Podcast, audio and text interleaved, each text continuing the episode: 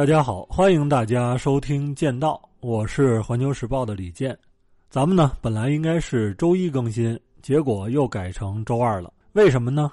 因为周末的时候我还想说做一个大的专题，叫“狼烟滚滚画突厥”，大概的脉络都已经想好了，涉及到古今中外，可以从《隋唐演义》一直讲到土耳其和东突恐怖组织，应该呢是挺精彩的。但是星期天又看到新闻，说中国把和立陶宛的外交关系降到了代办级，于是呢，我就开始纠结，到底是应该先讲突厥呢，还是应该先讲立陶宛？话说这俩哥们儿还有点相似之处，立陶宛的首都是维尔纽斯，相传在一三二三年的时候，立陶宛大公跑到一个特别荒野的地方去打猎。那么在晚上睡觉的时候呢，就梦见了山上有一只巨大的野狼对着月亮嚎叫，这一下可把大公给吓醒了，于是马上就问祭司说：“你给朕解解梦。”那么祭司呢，一般都是老油条，他也不敢说这叫夜郎自大，而是满脸堆笑说：“恭喜大王，贺喜大王，此乃天降祥瑞，吉兆也。”于是呢，大公就下令在此建都，名字就叫维尔纽斯。它呢是来源于维尔卡斯这个词，在立陶宛语里边是“狼”的意思。那么在突厥这边呢，就更邪乎了。关于它的起源，有非常非常多的传说。唐代的史书里边说，突厥呢是匈奴的一支，当年有一支小的部落被邻近的部落完全给灭族了。只剩下了一个十岁的小男孩，他呢被砍断手脚，扔在荒野之中。就在这个时候，奇迹出现了，在草原上有一只母狼用叼来的肉来喂养这个男孩。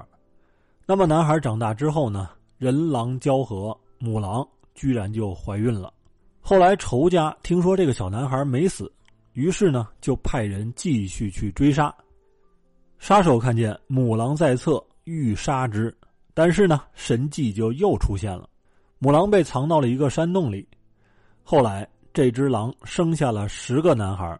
这些男孩长大以后呢，又娶妻生子，突厥人就这样诞生了。所以说，草原狼是突厥人的精神图腾。那么，突厥可汗呢？其实这个地儿应该念可汗，但是我已经习惯了，就念可汗。在他的牙帐外边有这种狼头的大道，也就是绣着狼头的大旗。那么，对于狼的这种共同崇拜，说明当年的立陶宛人和突厥人全都是充满野性的、崇尚弱肉强食的民族。但是，咱们实话实说，和这个改变中国与世界历史的强大的突厥来比，那么立陶宛就是一个小渣渣。因为突厥在最强大的时候。那可是号称空闲百万，这个闲呢就是弓弦的弦，也就是上百万的人能为突厥在战场上厮杀。我觉得吧，这个数字可能是夸张了，但是从他所控制的这种地域来看，他是超过匈奴的。咱们说，如果突厥是狼，那么立陶宛呢，顶多就算顽强的蟑螂。所以，咱们先从这个蟑螂开始讲。其实，玩笑归玩笑。对于立陶宛来说，咱们可以讽刺他、挖苦他，也可以批评教育，但是呢，不应该去仇恨。有两个原因：第一，情绪一旦上来以后，理智就下去了。大家想一下，就算是你用最恶毒的语言问候他八辈祖宗，除了伤自己的肝以外，有什么用呢？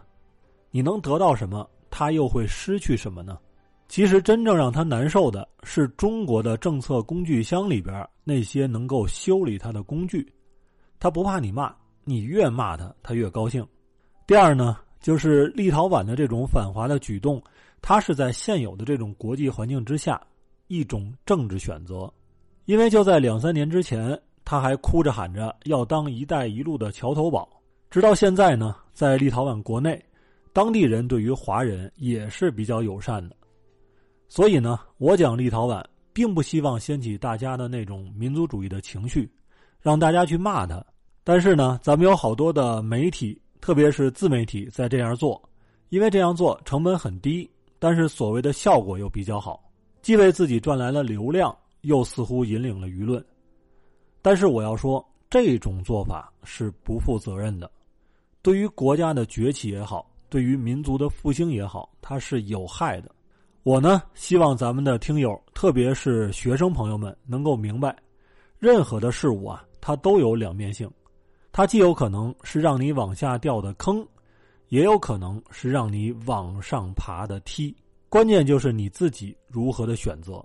你只有明白了立陶宛这么做的历史和现实的这种必然性，才能够掌握一种看问题的方法。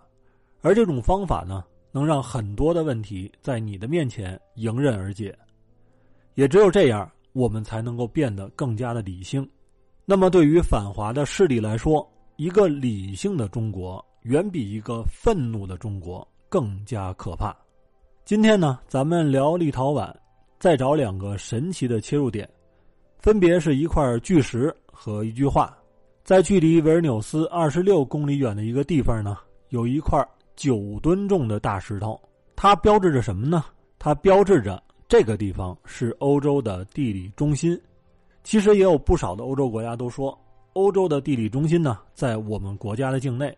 但是立陶宛的依据就是一九八九年，法国国家地理研究所对欧洲大陆的地理边界进行了一个重新的测算，算来算去呢，说地理中心就在你这儿。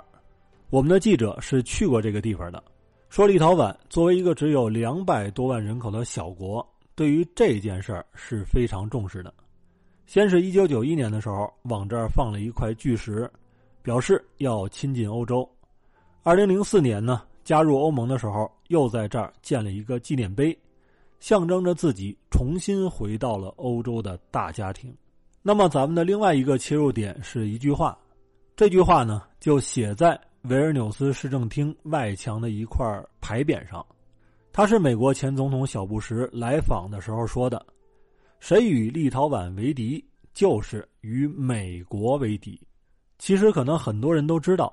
美国在世界上的不少地方说过类似的话，只不过呢，有些国家把这句话印在了手指上，但是另外一些国家把它印在了脸上。咱们先说一说地理中心的问题。